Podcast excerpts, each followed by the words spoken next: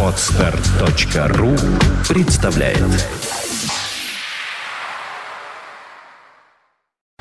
You are listening. You're listening to Internet Radio Funtank FM. Funtank FM. Вот такая заставка программы «Экипаж». Андрей Меньшенин мне сказал, вот добрый ты, хороший ты человек после отпуска вышел, табуретками в меня не кидаешься, эм, сходу из студии не выгоняешь, наоборот, говоришь, что рад. А вот, что, вот что с людьми делает отпуск. Да, я добр просто как бобр.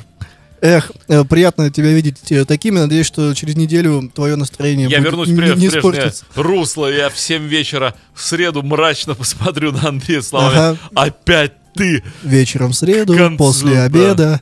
К концу эфира меня измученного хочешь своими самолетами Вот. тиранить. Тем не менее, всем привет, снова экипаж. И сегодня в таком каком-то классическом Откуда виде такой классный самолетик? опять на э, с, с Дмитрием Филиппом. А вот Дмитрий Филиппов, э, ты уехал в отпуск, а я в это время уехал в Финляндию А смотреть... смотреть какой-то, на да? новый, да, Airbus A350. В прошлом эфире мы о нем с Женей Глюк даже говорили и показывали видео и фото и разные М. вещи.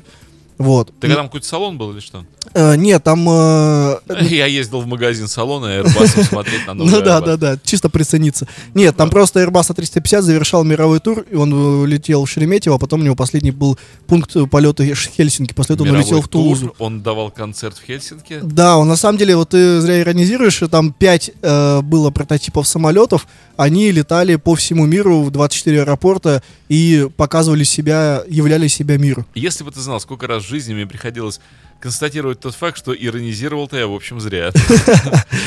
Окей, а ладно. Тем не менее, сегодня мы обсудим опять свежие новости. У нас э, будет интересная основная тема. Я расскажу, почему самолеты таки самый Не безопасный летают. вид, самый безопасный вид транспорта. Вот тут я сказал Андрею Меньшенину, что ничего подобного у тебя не получится. Я буду оппонировать тебе всеми четырьмя конечностями, потому что только за вот сколько? Два дня на службе с э, понедельника. Вот только за эти два дня два самолета.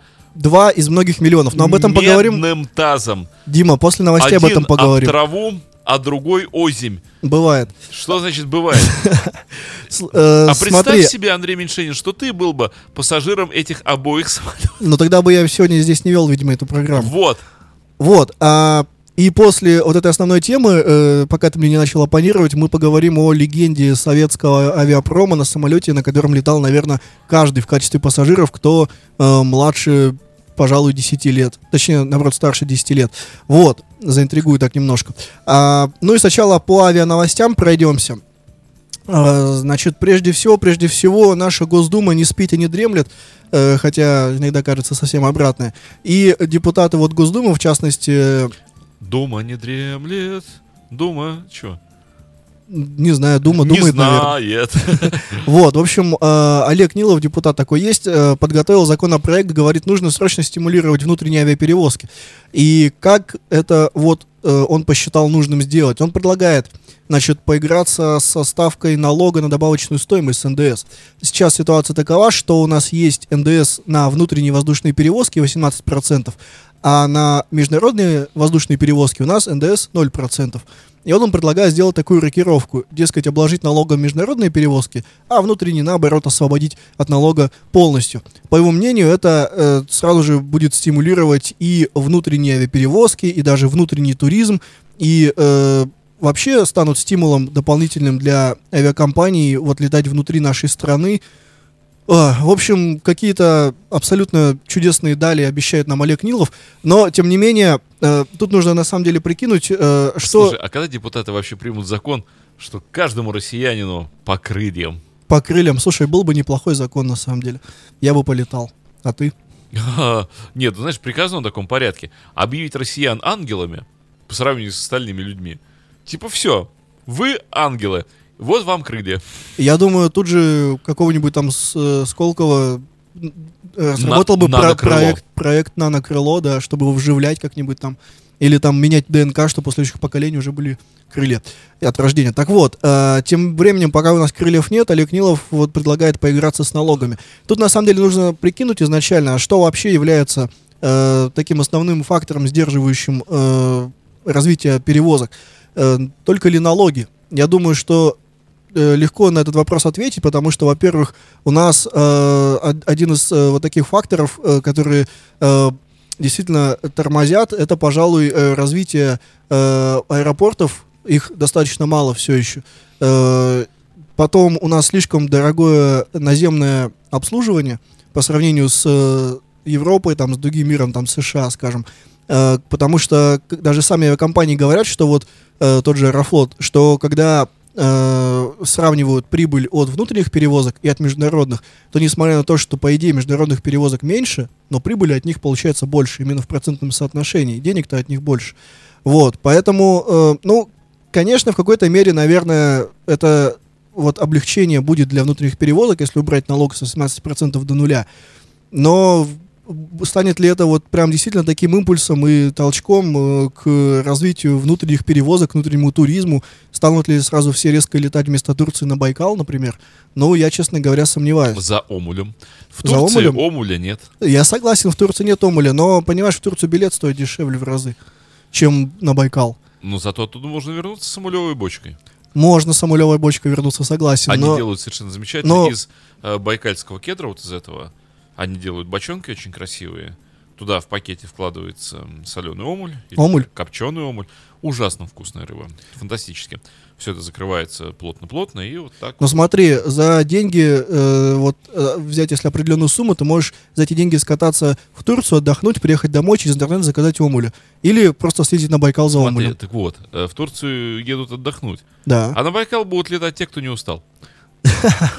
Но тогда, Ну, не надо человеку отдыхать. тогда, Ну, тогда вся страна должна тут летать за омулем, я считаю. Да, Никто же не устал. абсолютно. Ты вот не устал, судя по всему. Да вообще уже отдохнул просто. Ну, так, в. Турции. Я, кстати, у Омуля нет, не в Турции. Нет? А где ты отдыхал? Абсолютно. Я в студии отдыхал, ты знаешь. В студии отдыхал? Да, мой отдых э, был, в общем... Ты что-то записывал интересно? Да, я и записал. Вот все, я завершил работу, я крайне рад. Вот, Но что- ты как-нибудь презентуешь, я надеюсь. Да, я надеюсь тоже, да. Вот, так что я с пользой потратил так называемый отпуск. Скорее, это был даже не отпуск, а, как сказать, рабочий отгул. Я от одной работы ушел... Но у меня тоже так- такое бывает. Ушел в другую, и слава богу, что вот, ну, так получилось. Ну, вот по-твоему, это лучше, чем за омулем слетать? Да и все хорошо. Ж- Помнишь, э, герой одного произведения, доктор, говорил, живем все хорошо. Ну, да, в принципе, да. Вот, повлияет ли, собственно, изменение ставки налога на добавочную стоимость на развитие внутренних перевозок? Я думаю, узнаем, как только примут этот самый налог. Ну и должны авиаперевозчики, конечно, высказаться. Хотелось бы, хотелось бы, чтобы было так, как задумал Олег Нилов э, в плане развития перевозок, но что-то мне не верится в то, что вот этот налог действительно на что-то сильно так может повлиять. Окей, ладно, к другим новостям. А, Росавиация распределила такие иностранных пилотов между российскими авиакомпаниями. Насильственно? Насильственно, конечно. Кто же в своем уме пойдет в Россию работать? Э, а тем более пилотом. А, Я вчера смотрел э, фильм э, документальный про Римскую империю. Так, там, И- там были иностранные И вот, пилоты? и вот всякий раз, когда ты говоришь про э, нашу авиацию, я все время думаю, все-таки рабство.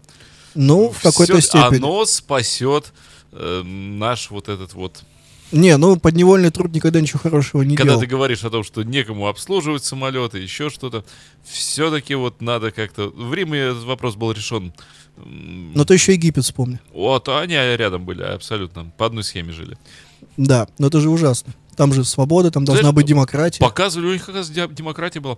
Да? Да, в Помпе- Хочешь работай, хочешь не работай. Бани вот эти вот с бассейнами, вот это все с Мгм. едой были бесплатные. Вот ты поработал, мы сейчас с тобой поработали, да? Мгм. И просто берем, отправляемся в петербургские термы, Так. а они бесплатные.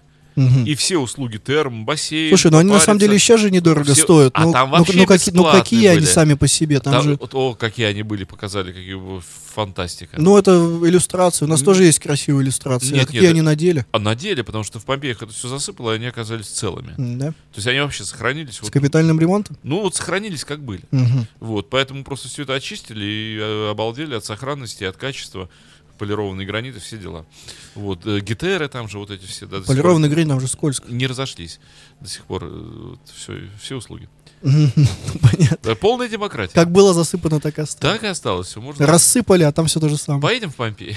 В Помпеи можно. Не, по поводу, кстати, куда поедем, тут э, вчера новость увидел в каком-то бразильском городе, где живут только 600 одних женщин. Я сегодня читал. Да? новость. Вот- Да, они, вот, они призывают понимаешь? мужчин спасти их от одиночества. Да, Но ты помнишь, что этих женщин э, в прошлом веке прокляла католическая церковь до пятого колена. до пятого колена? Но, а ты веришь? Но ты же видишь, что работает. Что значит веришь, не веришь? Ты, А где работает? ты результат, ты видишь?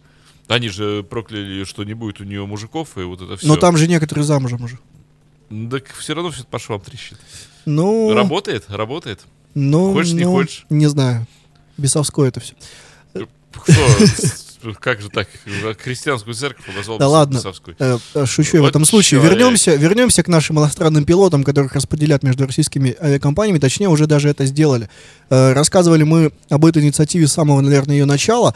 Э, Суть инициативы в том, что у нас не хватает в стране э, командиров воздушных судов, которые э, именно необходимы для совершения любого полета. А вот вторых пилотов у нас достаточно много. Это, в частности, выпускники различных учебных э, летных заведений. Так вот, и пригласили, так сказать, э, почти что варягов, почти что править. Э, то есть посадили в кабину с нашими российскими вторыми пилотами иностранных командиров воздушных судов, дабы они могли летать с вторыми нашими пилотами и таким образом увеличивать налет наших пилотов и с тем, чтобы наши потом переходили в командиров. Вот такая лихая задумка. Приехали, значит, первые те самые варяги, и вот Росавиация их распределила. 80, э, 80 э, командиров получил э, Аэрофлот, ш- 67 Трансайра, 16 Airbridge Cargo, это грузовая компания, ЮТР 10 человек, и по 7 человек получили Вим, Авиа, Кагалым Авиа, 5 иностранных пилотов Якутия, 3 Саратовские авиалинии и один какой-то иностранец попал э, авиаменеджмент групп. Вот. Вот радость. Ну, воз- может быть и нет. На самом деле, я не знаю, как там в авиаменеджмент групп, может быть, там и неплохо, на самом деле. Вот. У меня есть предложение. Так, А, вот знаешь, что говорит э, командир одного самолета так. командиру другого самолета, когда м, видит, что тот покушается, м, он на облако вот уже залез, да, вот это вот, а тот покушается... Командир? тоже- да, тоже залезть на его облако. Так. Ну, Он ему орет, что? Что? Get off of my cloud. Ага, ты так песенку анонсировал. Да, давай Роллинг Стоунс послушаем. Ну, давай, раз такое дело.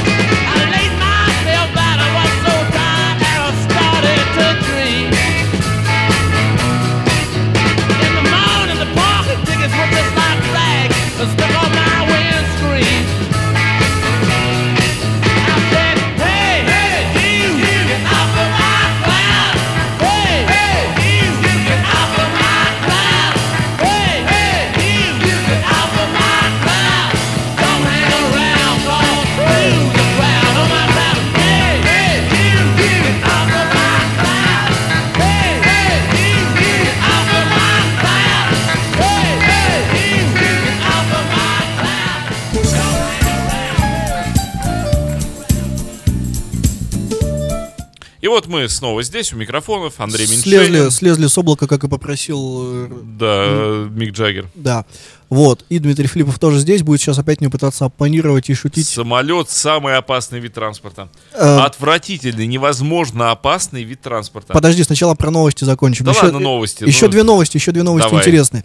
Первое, короче, Airbus решил э, из A320 Neo, это такой новый Airbus A320, который Neo, ну, собственно, Neo он так ну, называется. новый. понятно. Вот, в общем, из пассажирского самолета решил сделать, представьте себе, бизнес-джет. Вот для особо обеспеченных граждан. А, то есть это, видимо, будет такой гигантский, вполне себе бизнес-джет. Не самый большой в мире, надо признать. Ну и что они там будут делать? Они будут в нем лететь, и э, самое главное, и это, видимо, будет чрезвычайно роскошный самолет. По-моему, это Ну а что они туда один так- из первых А320-х. Что они напихают в него такого, что э, прямо жизнь бизнесменов это превратит в какую-то Ну, смотри, в удивительную А320, сказку в А- в воздухе. в А320 вполне может поместиться какая-нибудь там спальня, ванная, кухня, зал для Теннисный корт? совещаний. Э, Корт, наверное, не влезет все-таки, для этого нужно что-нибудь покрупнее, типа А380. А вот э, вполне вот такой дом летающий вполне себе поместится. То есть ты в него сел и спокойно спишь там в кровати, как будто у себя дома на высоте 10 тысяч метров. Главное не думать о том, что под тобой 10 тысяч метров. Да ладно, под тобой. Главное не думать, что эта штука еще и летать-то толком не может. Не, она летать-то может. А- Об этом мы через две минуты поговорим. И последняя совсем новость заключения нашего новостного блока. Э, собственно, все мы помним, наверное, авиакомпанию «Добролет», э, ее чудесную историю создания, запуска и прекращения полетов. Так вот, э, как, э, для тех, кто не помнит, 4 августа Добролет э, вынужден был, как он сам заявил, прекратить полеты из-за того, что э, Евросоюз принял против него санкции. Дескать, Добролет единственная компания, которая э, еди- э, основной деятельностью которой является полеты в Крым. И поэтому э, Евросоюз говорит, что вот мы примем против Добролета специальные санкции и, э, дескать, э, запретим другим компаниям обслуживать Боинги этого самого Добролета. После этого Добролет говорит, ну, я тогда больше летать и не буду. Вот. Каким образом решили уйти вообще от ответственности? Очень простым. Добролет теперь будет называться Добролет Плюс. У меня все по Добролету. Э, все выводы за вами. Я думал, они назовутся Бодролет, например. Да не, ну слушай, Добролет плюс на самом деле. Ну, я имею в виду, какие фирмы какого ранга обычно уходят от налоговой ответственности под такими названиями, чтобы налоговая не привязалась. А мы теперь не Добролет, мы Добролет плюс. Это не мы. Мы не знаем, кто это. Добролет? Нет. Вот. Ладно, а теперь, собственно, к основной теме. Тут смотрю, Дмитрий Филиппов уже готовится, просто уже полон аргументов, чтобы мне возражать. А поговорим о том, как летают, в принципе, самолеты и почему, э, почему они безопасны, почему у них столько всяких систем безопасности и, и каковы, каковы вообще шансы на нем разбиться. Вот, будем говорить, конечно, я просто смотрю на Дмитрия Филиппова, который уже так сверлит меня взглядом. А, Будем говорить, значит, конечно, о больших самолетах, то есть не об авиации общего назначения, не о малой авиации, как ее называют, Слушай, я а пассажирских. в конце августа видел, спустя много-много-много лет, я видел над городом Изборском кукурузник. Класс.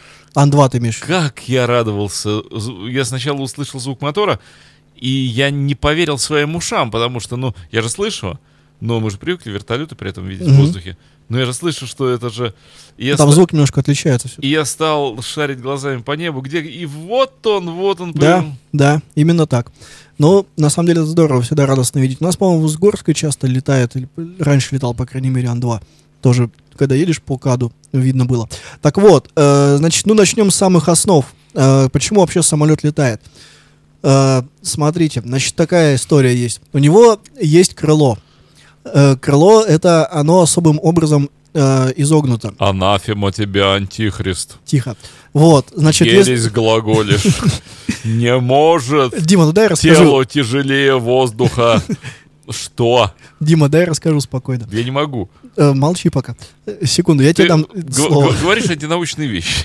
Нормальные вещи говорю. Так вот, в общем, это крыло, оно имеет изогнутый э, профиль. То есть, э, представьте себе, если на него посмотреть сбоку, на это крыло, то мы увидим, что нижняя часть крыла, она является плоской, а верхняя часть крыла, она яв- является выпуклой.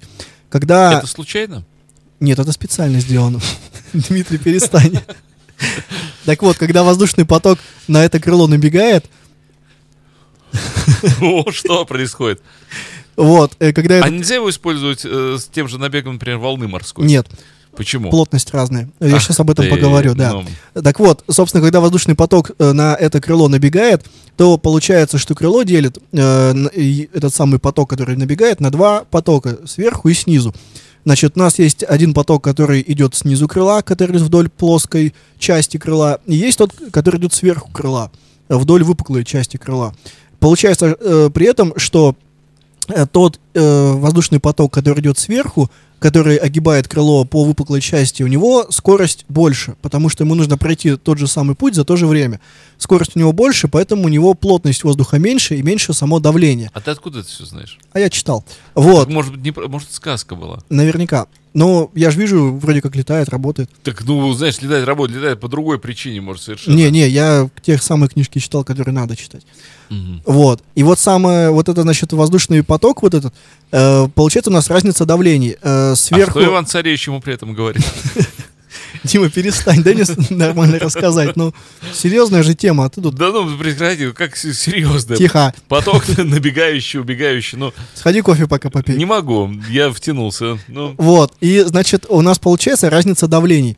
Э, значит, сверху у нас разряженный воздух, то есть, который идет с большей скоростью, у него э, меньшая плотность и меньшее давление. А снизу, собственно, воздух ту самую свою плотность и давление сохраняет. И таким образом получается, что у нас под крылом давление больше, чем над крылом. И таким образом возникает та самая волшебная подъемная сила, из-за чего самолеты и летают.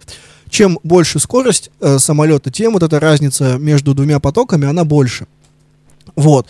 При этом э, есть еще такое понятие, как э, угол атаки крыла. То есть это вот именно угол. э, сейчас, конечно, здесь, наверное, стоит выражаться каким-нибудь термином из учебника, но я постараюсь на пальцах, так что всем было понятно.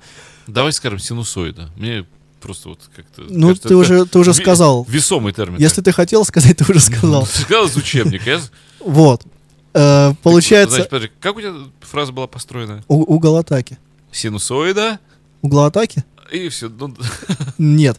Так вот, в общем, э, есть, значит, вот это самое крыло, которое э, под э, определенным углом расположено к набегающему воздушному потоку. Если самолет поднимает нос и передняя кромка крыла тоже поднимается, то угол атаки увеличивается. При этом получается, да, если мы все помним про два воздушных потока, которые гибают крыло сверху и снизу, при этом получается, что крыло становится эффективнее, то есть увеличивается подъемная сила. И таким образом самолет набирает высоту. Вот. а, если с- вот это самое крыло, ну, соответственно, весь самолет, но мы сейчас говорим про крыло. э, ну, разумеется, крыло жестко прикреплено к самолету, поэтому это к самолету тоже относится. Значит, если вот это крыло, э, передняя его кромка поднимается выше определенного значения, то э, воздушный поток с этого крыла срывается, и крыло перестает работать в принципе, э, и подъемная сила пропадает. Такие углы называются закритическими углами атаки. Э, вот. Значит, еще у этого самого крыла есть э, предкрылки и закрылки. Наверное, легко понять из названия. Предкрылки это специальные э, выдвижные поверхности, управляющие, которые выдвигаются с передней кромки крыла. Поэтому они называются предкрылки, то есть они как бы перед крылом. И есть, соответственно, закрылки. Они, это специальные, специальные э, значит, управляющие поверхности, которые опускаются в задней части крыла. Если предкрылки и закрылки выпущены, Дмитрий, не спать. Э, Если закрылки и предкрылки выпущены, то э, получается, что крыло становится более выпуклым знаешь, меня всегда интересовало, вот э, в этой конструкции везде, где шпиндель шпульки-моталки? внутри. Вот, если закрылки и предкрылки выпущены, то крыло становится опять же более выпуклым, и его подъемная сила увеличивается. Обычно закрылки и предкрылки используются в двух э, моментах полета, это при взлете и при посадке, чтобы на меньших скоростях э, увеличить э, как раз эффективность крыла, чтобы самолет держался за воздух. Вот, причем на посадке, как правило, э, больше выпускается, это связано там с безопасностью и так далее. Неужели ты думаешь, что вот этой малонаучной лекции ты меня хоть в чем-то убедил, что вот теперь э, я буду думать, что самолет безопасная штука? Подожди, Шасси не выходят. Перегрузок, э, фюзеляжи и все прочие конструкции не выдерживают. Эм, взлет-посадка самый ужасный момент для самолета, когда все коэффициенты возрастают просто в десятки раз, Да. и, в общем, черти что творится. Не говоря уже про облака кувалды, между которыми скорость потоков составляет тысячи километров и разрывает эти несчастные самолетики Закрой Википедию. в куски. Где Википедия? Нет у меня Википедии. Из головы все это, дорогой Ладно, товарищ. ладно, ладно, Вот. я- И прочь, и прочь. Как можно говорить, что это несчастная система хоть чуточку безопасна? Вот эта коробочка жестяная. Понимаешь, которая- по- на практике получается так, что из миллиона вот этих самолетов, Ну, которые летают утюг с мотором. сутки, да, но э, миллионы вот эти самолетов, которые летают э, ежесуточно на планете, из них, как ты говоришь, там разбивается, ну не разбивается, случаются летные происшествия, скажем, там с одним-двумя в неделю. Я бы даже сказал так, случаются летные происшествия в куски. Ну, бывает и без кусков.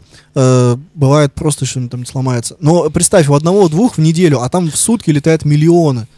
Миллионы. Там такая, там э, настолько все э, продублировано, настолько все Андрей, только, обезопасено только и так на, далее. на лошадке на телеге. Нет, это медленно слишком. Это не для нашего времени скорость. Зато человеческий организм привыкает к акклиматизации, к геофизическим параметрам пространства, в котором перемещается Мозоль тело. появляется в определенном месте. Это само собой, но человек не болеет. У человека не происходит Ну, этих жутких конечно, перестроек Под дождь организма. попал и все. Хорошо накрылся этой рогожкой. Да какой там рогожка? А Шинель- так в самолете летишь, шинелькой. у тебя плюс 23, сухо и интернет на борту. Ага, приходишь, часовые перес... пояса все это пере... Ну, отоспался сутки и да нормально. ничего не отоспался, болеешь, плохо тебе. Подожди, давай мы сейчас не про климатизацию, давай сейчас поговорим все-таки про самолеты, техническая часть. Раз уж начали про нее говорить, надо поговорить. Между прочим, Дмитрий, сегодня э, передача «Экипаж» ровно год, и ты мог бы в качестве уважения э, послушать про всякие интересные штуки о самолетах. Вот. Э, значит, э, вот про крыло я рассказал, поэтому, собственно, когда если э, там какой-нибудь двигатель откажет, то самолет автоматически превращается в планер. У нас уже был э, в этом году, вот за этот прошедший год, эфир с планеристами, замечательными ребятами, которые рассказывали про аэродинамическое качество. Это то количество километров, э, которое может самолет пролететь, находясь на высоте 1 километр. Ну, то есть, я думаю, понятно. То есть, как бы он может таким образом спланировать на крыльях без двигателей. А, и вот э, поэтому самым важным является при э, там, любой нештатной ситуации, главное, чтобы, собственно, сами крылья были в порядке. Если крылья в порядке, то самолет еще может лететь достаточно долго. Особенно, если что-то случается, допустим, на большой высоте. То есть у него есть большой запас по высоте, значит, он может улететь куда угодно. То есть, ну, не куда, конечно, угодно, но Хоть в Крым. на мно- Если, например, это случилось над Крымом, почему нет? Он может улететь и в Крым. Вот. э, Но несколько сотен километров у него в запасе точно есть. Главное быстро принять решение, сориентироваться, на какой аэродром, аэропорт мы садимся и, соответственно, туда лететь. Вот. Это было про крылья. И теперь идем дальше. Э, двигатели. Двигатели тоже интересная штука, абсолютно. А, значит, э, мы говорим, конечно, о реактивных двигателях, но есть еще турбовинтовые. Там, в принципе, наверное, о них слушаю в следующий раз. Ну, мы погоди, говорим... я вот только что э, видел а, анализ а, ситуации, почему э, в, К- в, э, Татарстане, в Казани вот упал этот самолет. Вот как раз, как они уходили на вот этот второй круг, как они вот зашли на вершину этой горки, как они с этой горки вертикально вниз свалились. Ну и чего стоят все эти разговоры о двигателях, крыльях, э, если просто движки не смогли выжить вот этот вот... э, Дима, давай не будем трогать Татарстан, там все иначе было. Вот. а, а, ты в курсе, да? Да, я потом тебе расскажу.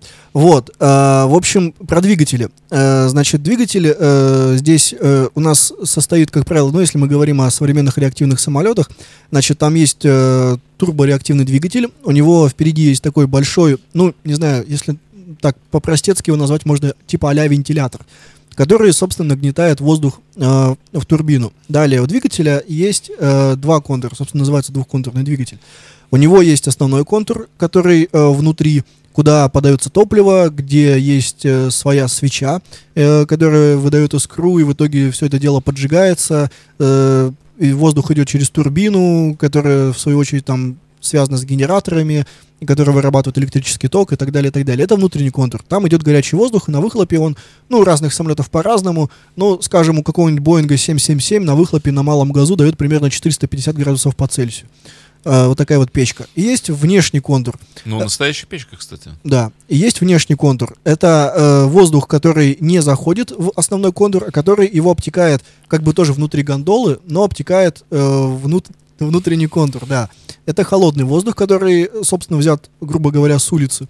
И получается, что вот э, на выходе, на разнице вот этих температур до- выдается дополнительная тяга, которая также дополнительно тянет э, самолет вперед. Для меня загадка, почему э, люди, которые делают двигатели, если они изготавливают гондолы, почему они называются гондольеры? Ну, потому что нет. Потому что есть гондолы другие. Вот. Но я думаю, что, возможно, из авиации, точнее, в авиации стали называть это, может, по какой-то схожей форме, не знаю. Может быть, если там посмотреть на, эту, на этот двигатель, на гондолу двигателя сверху, то, может быть, она какую-то эту лодку напоминает, э, вот, собственно, из Венеции. Не знаю, может быть, может быть. Вот, тем не менее, значит, дальше про двигатели. Есть э, такое, такое неприятное э, значит, э, происшествие с двигателями, которое может случиться. Это помпаж называется. Э, это, по сути, э, ну, это второе по... Если вот брать шкалу самых плохих э, событий, которые могут случиться с двигателем, это вот второе после пожара. Потому что когда пожар, там, конечно, совсем все плохо. Вот. Э, хм. Интересное, кстати, предложение. Вот, сейчас нам Дмитрий ответит.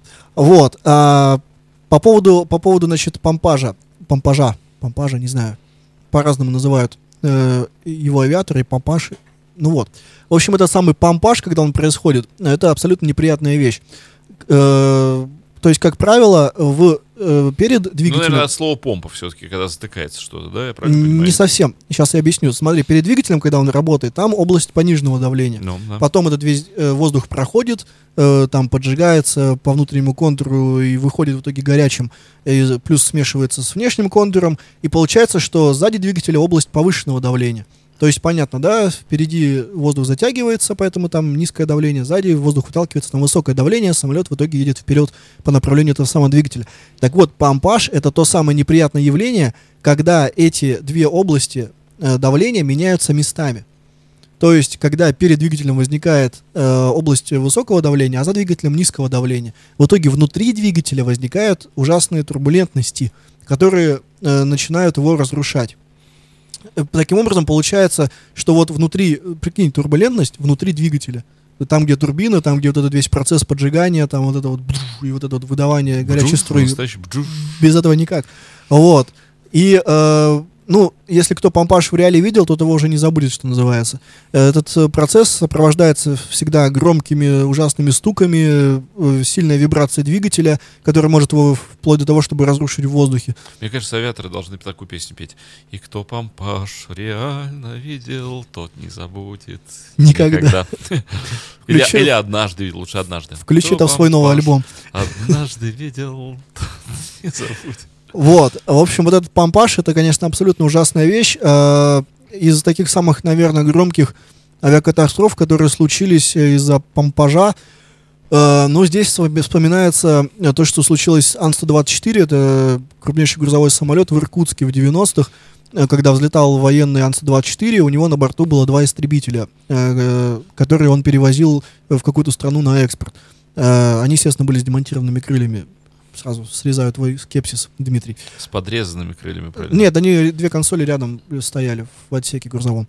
И получилось так, что э, при взлете сначала случился помпаж одного двигателя из четырех, потом второго, потом третьего, и вот этот весь огромный гигантский лайнер, э, э, э, он, собственно, с огромным количеством топлива, с двумя истребителями на борту, э, не набрав должной скорости, высоты, он по чуть-чуть взлетел на несколько там, собственно, десятков метров, и далее по дуге прошел и рухнул прямо на город со всеми этими тоннами керосина, О, Господи. двигателями и вот этим всем.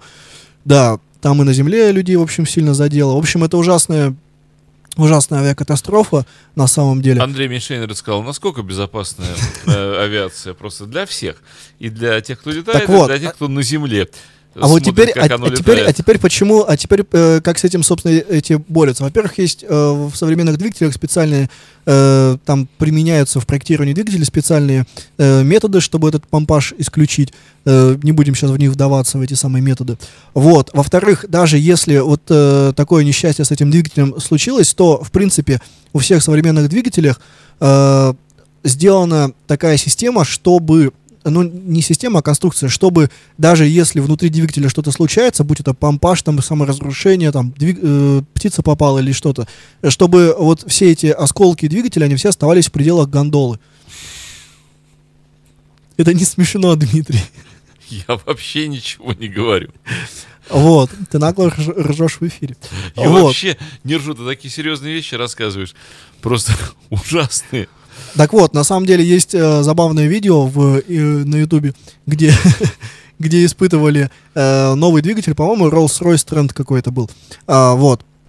И, значит, на стенде установлен двигатель, его разгоняют на взлетный режим, и потом со всей, значит, э, ответственностью туда запускают э, что-то огромное, напоминающее по размерам птицу. И она туда, значит, в- Хотя влетает. на самом деле это рыба. Возможно. Там не, не совсем понятно, какой-то объект, но по размерам примерно как птица. Она вот, значит, влетает, там, конечно, пара лопастей этого трубовентилятора тут же в ошметке, э, там внутри там что-то невообразимое творится, он весь трясется, там какие-то э, вспышки происходят, там сильная вибрация, но самое главное, что при этом двигатель остается целым. То есть внешне, вот, э, после приземления посмотришь на этот двигатель, ты не увидишь, чтобы там, знаешь, где-нибудь трещина была, что там кусок куда-нибудь там в кабину улетел, допустим, в салон. Такого нету. Давай в честь этого послушаем группу Sweet. А потом продолжим. Да, конечно же. Слушай, ужасы расскажешь. Птица э, через фюзеляж в двигатель. Пампаш. Что? Как я после этого сяду в самолет и буду пытаться вообще в нем совершать вот это турбовинтовое взлетание? Давай уже песню ставить. Ну невозможно. Сейчас реклама договорит, песня сама заведется. Сама заведется песня? Ты сам-то веришь вот в то, что ты говоришь? Конечно, я же летал. И в этом году тоже.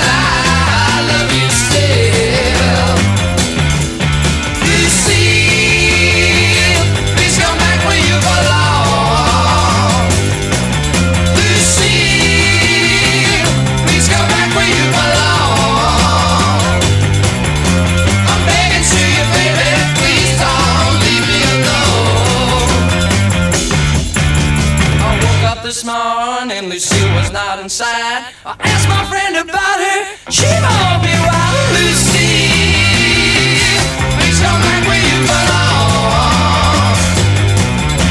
I'm begging to you, baby, please don't leave me alone. You shake my nerves and you rattle my brain. Too much of love drives a man insane. You broke my will, but what a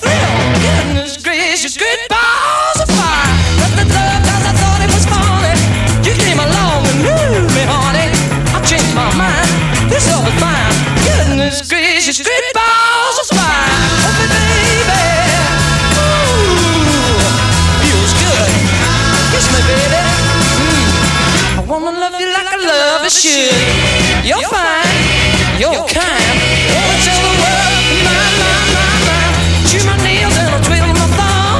I'm sure nervous, but it sure is fun. Come on, baby, you're driving me crazy. Goodness gracious,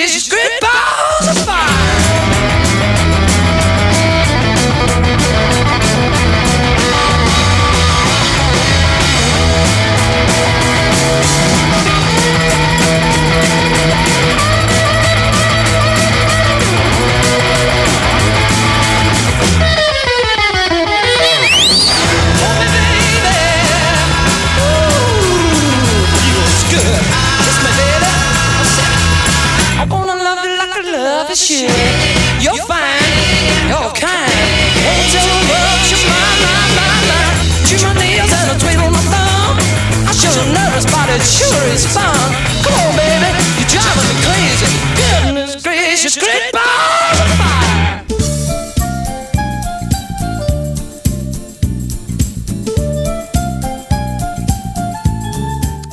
Только что вне эфира мы обсуждали, насколько же все-таки самолеты это э, транспорт будущего. Да, да, безопасно и так далее.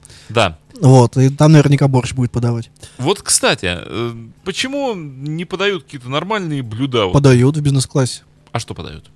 Супы подают, все, что надо. Правда? Конечно. Борщи всякие. Там он меню, зайди у того же Аэрофлота или там Трансайра, посмотри. Там нормально так вообще все. По еде. Вот. Э, так вот, а мы продолжим, значит, про двигатели. Э, поговорили, там, значит, бывает пожар, бывает помпаж. Ужасные вещи. Бывает то, что... А, но при этом он э, безопасен с той точки зрения, что он не развалится в воздухе и все свои там осколки, части оставит внутри себя. То есть это все не улетит куда-нибудь в сторону иллюминатора. Или там фюзеляжа, или там еще чего-нибудь. Вот, значит, э, продолжаем. Дальше, дальше. Что у нас есть? Дальше у нас есть различные системы, которыми напичкан самолет.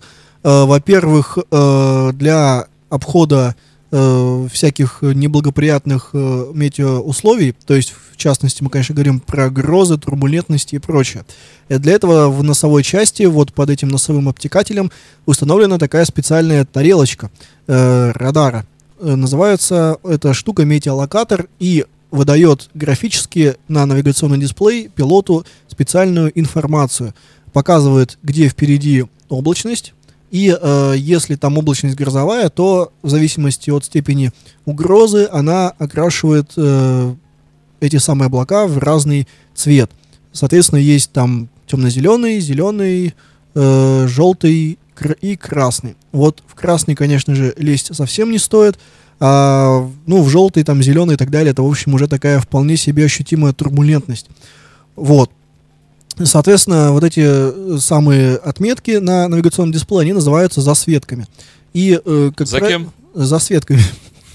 Вот. И вот эти засветки, их пилоты всегда пытаются обходить. Поэтому, если, допустим, э, в той же там где-нибудь Москве, например, э, или в том же Петербурге есть эм, вот эти самые засветки, то э, для авиадиспетчеров предстоят весьма трудные часы для того, чтобы весь этот плотный авиатрафик между всеми этими засветками провести так, чтобы никто в эти грозы не попал, но при этом еще и посадить, при этом еще и соблюдать э, безопасные интервалы.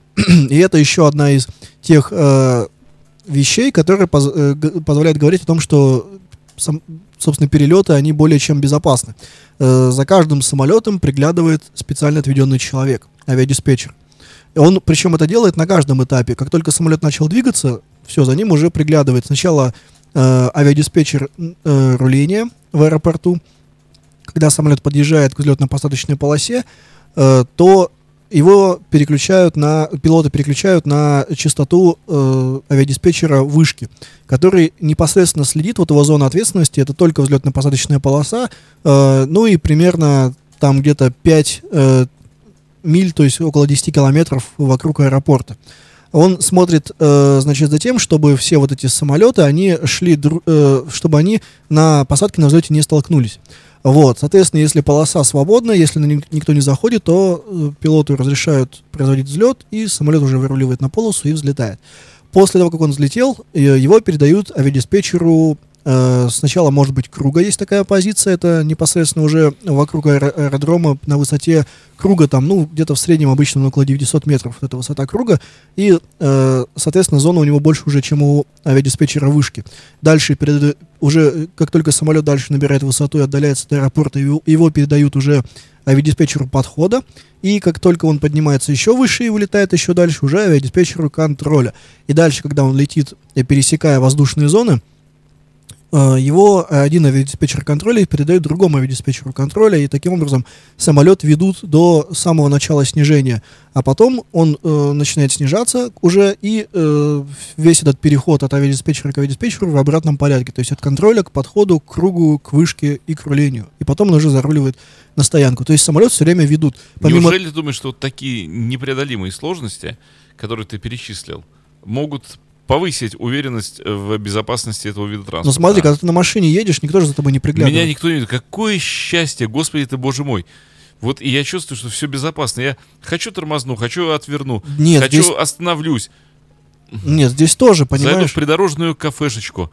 Боже, если бы ты знал, вот как иногда в придорожных кафешечках можно дешево и вкусно неимоверно поесть. Как по-домашнему и чудесно там кормят. О боже. Но ты можешь запросить у авиадиспетчера, а можно я тут это в кафешечку? Точнее, даже не запросить, а просто уведомить. Я в кафешечку. Потрясающе. всё. Мы вот тут откушали э, во время поездок э, в придорожной кафешечке.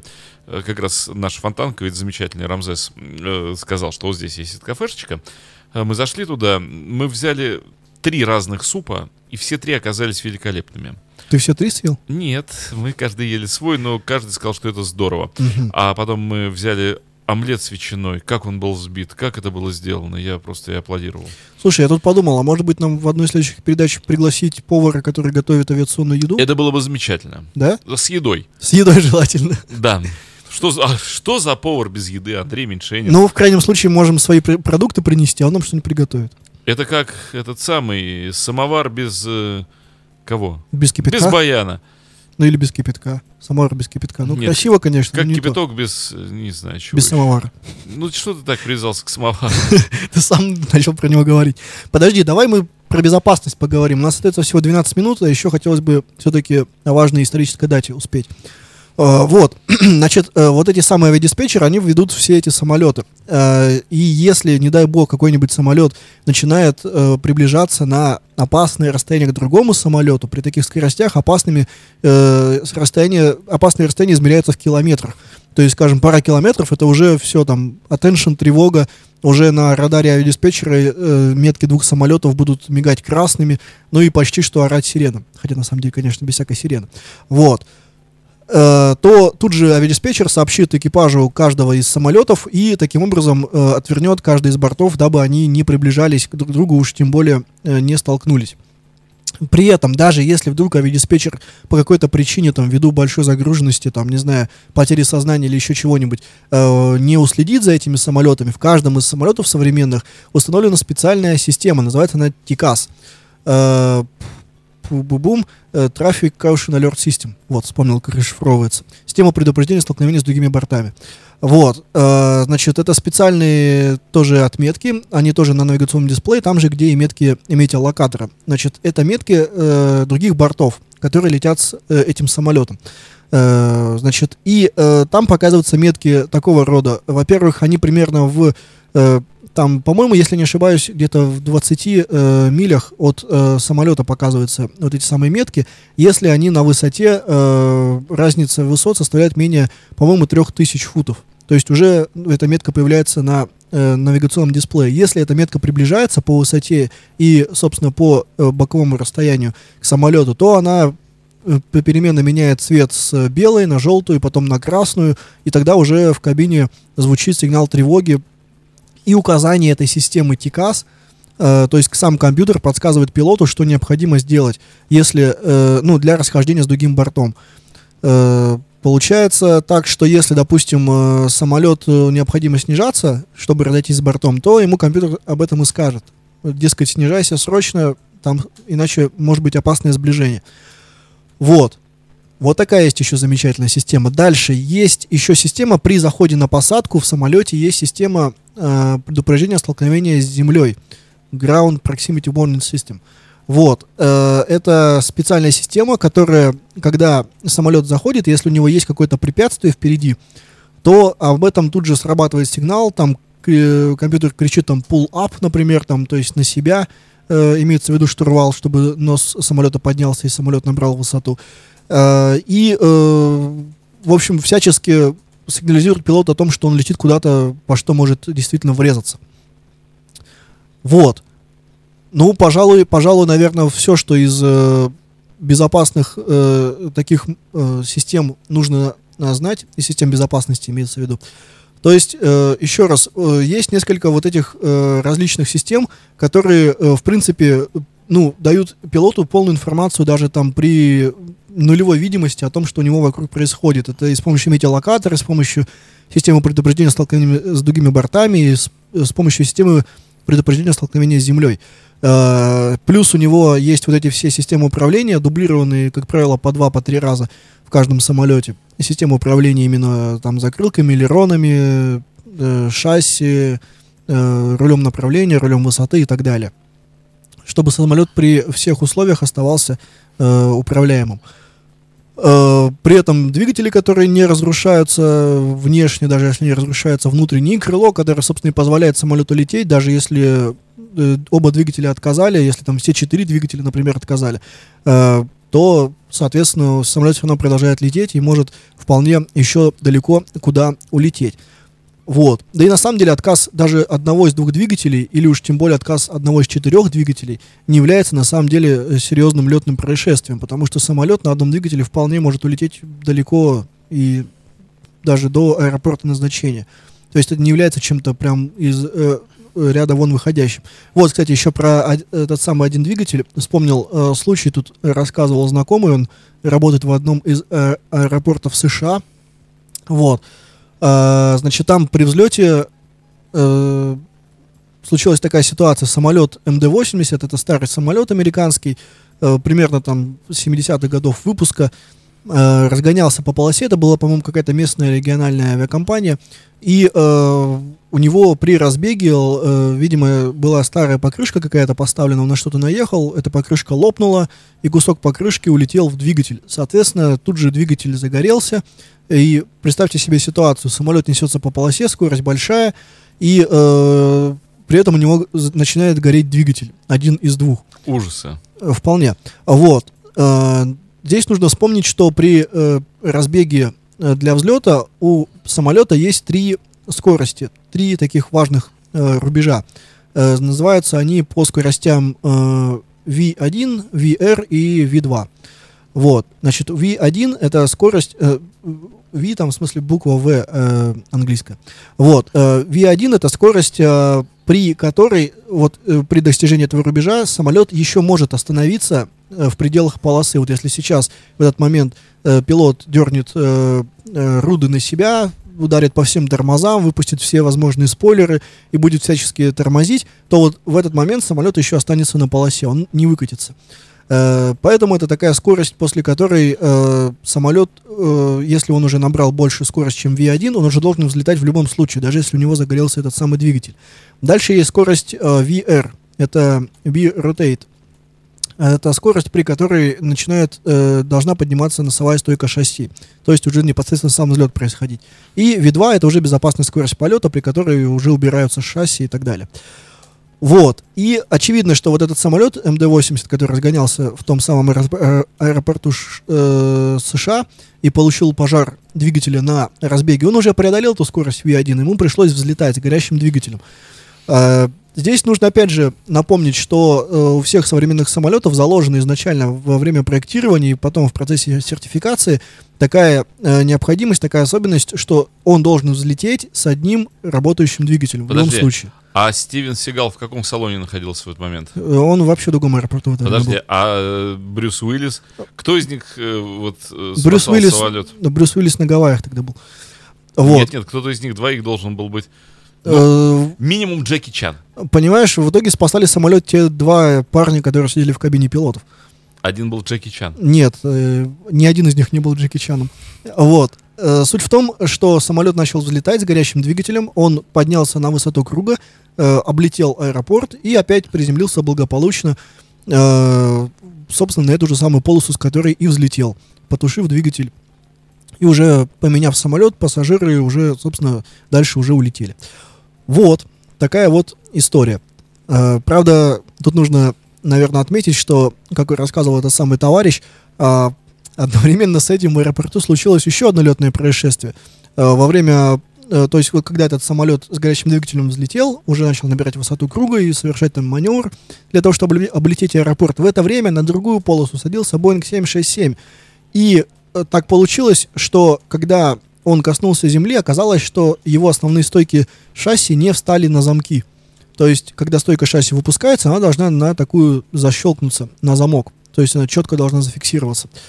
Э, Но у него стойки шасси на замки не встали, и он, соответственно, плюхнулся и брюхом покатился по земле. Представьте себе, э, как огорчились э, спасатели того аэропорта, у которых одновременно два летных происшествия э, произошло. Это Вот. были спасатели Малибу, я надеюсь. Э, возможно.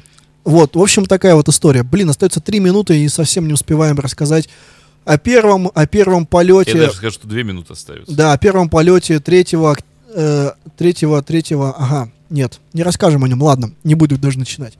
В общем, хотели рассказать, но, наверное, Ну, в следующий в раз. я следующий думаю. раз расскажем, ничего как бы не это самое не произойдет ужасного. Да. Вот. В общем, все, что я сегодня рассказал, лишний раз доказывает, что самолет самый безопасный вид транспорта. Категорически не согласен с этим. Все, что сегодня было рассказано, по-моему, свидетельствует только о кошмарности вообще всей вот этой вот ужасающей системы. Жуть какая-то. Про элероны ни слова не сказал. Я все ждал, когда элероны прозвучат. Алероны здесь причем? Я, я про них говорю. прозвучали элероны. Вот Жуть полная с этими подкрылками, закрылками, разделением потока на две части. Синусом, кстати. Синус это ты придумал, не надо тут. В общем, самый безопасный вид транспорта это единственный вид транспорта, где все, где все дублируется Андрей, многократно. я так уходящим таким голосом. Не верьте ему. Да. Ужас, гондолы. Гондолы это как наше все. можно? Ну, ну, нет. Понимаешь, помнишь, тебе, кстати, как раз Сергей Иванов рассказывал, что, например, когда ты едешь на машине, то намного страшнее, чем когда летишь на самолете, потому что у тебя автомобили на встречке проносятся совсем рядом. А вот самолеты, они далеко-далеко где-то, ты знаешь, что они там где-то есть, но ты их даже не видишь, как правило.